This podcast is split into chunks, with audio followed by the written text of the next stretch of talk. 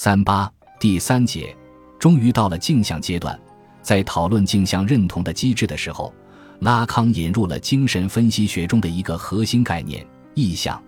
按照戴兰·埃文斯的解释，拉丁词 “imago” 是一九一一年被引入精神分析理论的，后成为精神分析学的标准术语。这个词虽然与“形象”一词有关，但它意在强调 image 的主观决定作用。换言之，它既包含情感，也包含一个视觉表象。在荣格学派那里，意象尤其指他人的形象，例如荣格就提到过父亲、母亲和兄弟的意象。不过，他们并非纯粹个人经验的产物，而是可在每个人心中实现的普遍原型。拉康在三十年代就已经在精神分析学的意义上使用了“意象”这个词，那时他时常把意象和形象等异地使用。例如，在一九三六年的《超越现实原则》和一九三八年《论家庭》的论文中，意象连同情节一起是拉康的两个核心概念。其中，他特别的强调了意象的复性功能。即赋予主体某一形象，并使其认同于这个形象，而正是意象的这一功能，使得它成为了情节的重要构成要素。每一情节总对应着某一类特定的意象。到四十年代末，虽然意象和情节这两个词在拉康的著作中还在使用，但两者间的联系不再像在三十年代那么紧密。拉康把个体的镜像阶段理解为一次认同，那么认同什么呢？认同镜中的形象，或称之为镜像，但这里有两点是需要强调的：第一，所谓镜中的形象或镜像，不仅指凝视的个体和外在之物在镜子中映射出来的物理的或光学的可见之象，尤其指这一个体通过自己的利比多投射在那一物理的或光学的可见之象中所结构出来的心理的或想象的理想形象，以及所谓的意象。认同就是对这一意象的认同。第二，认同不是模仿，不是个体单纯的对认同对象的复制。相反，认同是个体与形象之间循环往复的一个过程。即一方面，就个体而言，它是把自己的利比多能量转换为对他者的欲望，然后再通过将他者形象及意象理想化和对象化来实现与他者的统一；而另一方面，就形象或意象而言，它虽然是个体沿着虚构的方向想象出来的结果。但其对于个体反过来又构成一种强大的构形力量，使个体将它视作自身的一个抽象的对等物，以其理想的形式恢复到自身内部，从而建构起一个统一的自我整体。因此，我将镜像阶段的功能视作一项功能的一个特例。这一功能就是要在有机体与其现实之间，或者如他们所言，在内在世界与外在世界之间，建立起某种关系。正是在这个意义上，拉康引入格式塔心理学的格式塔概念，将意象的建构功能称作是一种整形术，即婴儿通过镜中的意象，以一种预期的方式，把自己的不成熟的、动作尚不协调的、碎片的身体整合为一个统一的、协调的整体，由此而形成一个有关自我的理想统一体的幻象。事实上，主体在幻象中借以预期其力量的成熟的、完整的躯体形式。仅仅是作为格式塔而获得的，也就是说，是在一种外在性中获得的。在那里，这一形式当然是构成性的，而非被构成的。就这样，这种格式塔，尽管其动力式样还不甚明了，但其完形的作用仍应视作同物种密切相关。通过其外表的这两个方面，象征着我的心理持久性，同时也预示着其导致异化的结局。在此。同样有两点是需要强调的：第一，如上所说，虽然镜像认同既关涉主体的方面，也关涉意象的方面，但拉康强调的只是后者，就是说，在认同过程中，他看重的是意象的建构功能，并且重视的还是这一功能的否定性方面，这与他的非主体性的主体哲学观念是密切相关的。第二，既然镜像认同所实现的是主体的自我构型。那身体的意象在这里起着什么样的作用呢？拉康对碎片化的身体意象的痴迷，只是一种个人趣味吗？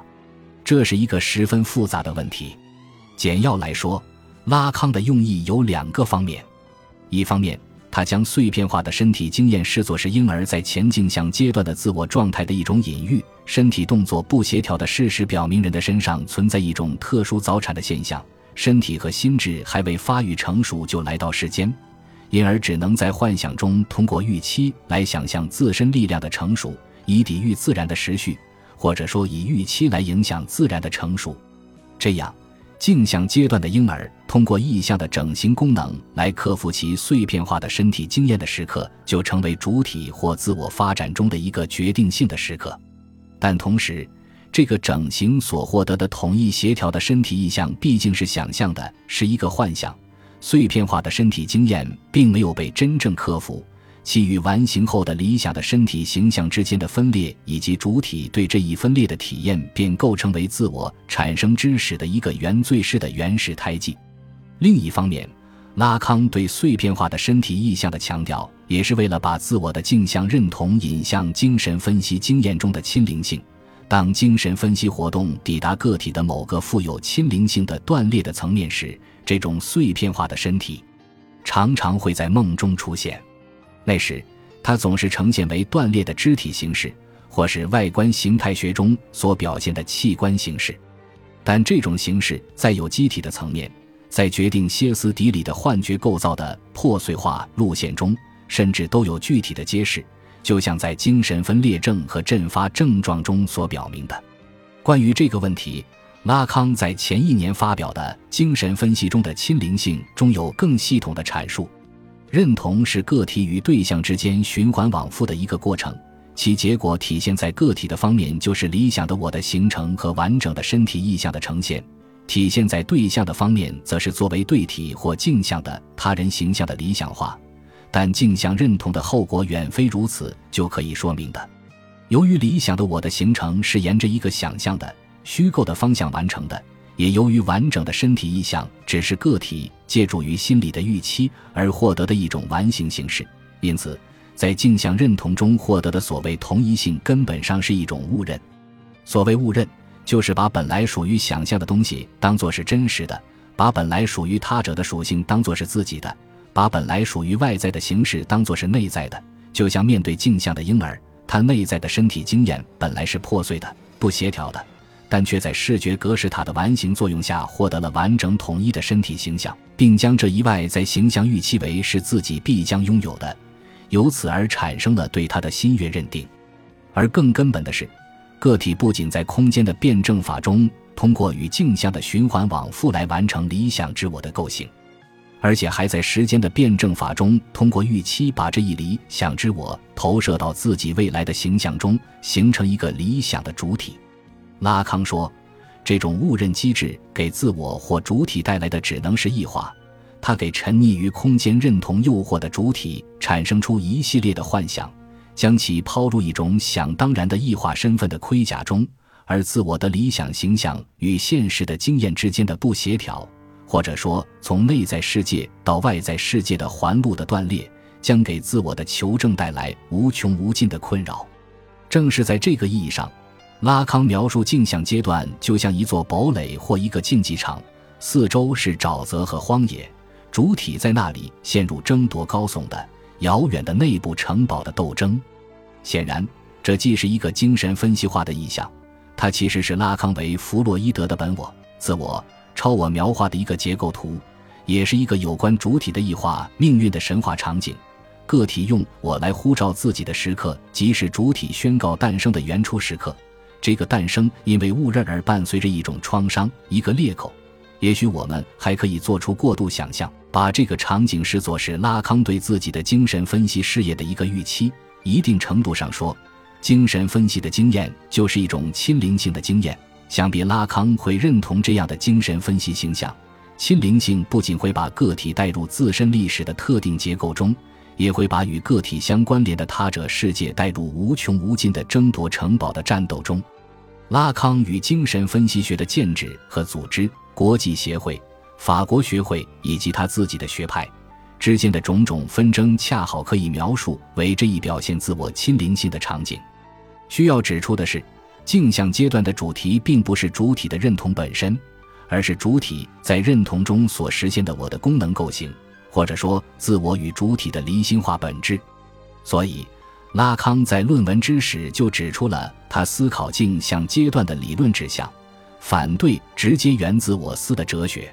在论文的最后，他又回到了这里，将目标直指我司的理论传统，并且与他从精神分析学的层面和哲学的层面来解读镜像阶段相对应。在这里，他也对我司传统现时代在这两个层面的表现进行了批判。我们知道，弗洛伊德的自我观在其思想发展的前后期有很大的不同。在一九一零年后的一系列论自恋的作品中，他提出了一种自恋的自我，这一自我把自身当做一个利比多对象。从而导致了自我与他人的对抗，导致了主体的分裂。而在二十年代有关人格结构图的论述中，他又提出了一种现实的自我。这一自我处在追求快感原则的本我与要求现实原则的外界力量的双重挤压下，充当了调解冲突的代理机构，即在既不损害现实原则又不危害本我的快感满足的前提下来维系两种力量的平衡。这样。自我便成为一个多少接近于理性的稳定的实体。后来，安娜·弗洛伊德以及美国的自我心理学在这第二种自我观的基础上，把自我发展为一套抵御外界压力的防御机制，自我成为一个自主的实体。对于这两种自我观，拉康的态度十分明确，赞成前者而否定后者。在他看来，弗洛伊德早期的自恋概念不仅揭示了自恋力比多与性欲力比多之间的动态对立，而且可以解释自恋力比多与我的异化功能之间明显的联系，可以解释自恋力比多与我在同他人的关系里，甚至是以乐善好施为目的的关系里所流露出来的亲灵性之间的明显联系。而对于后一种自我观，他则以一种激进的姿态给予了直接的批评。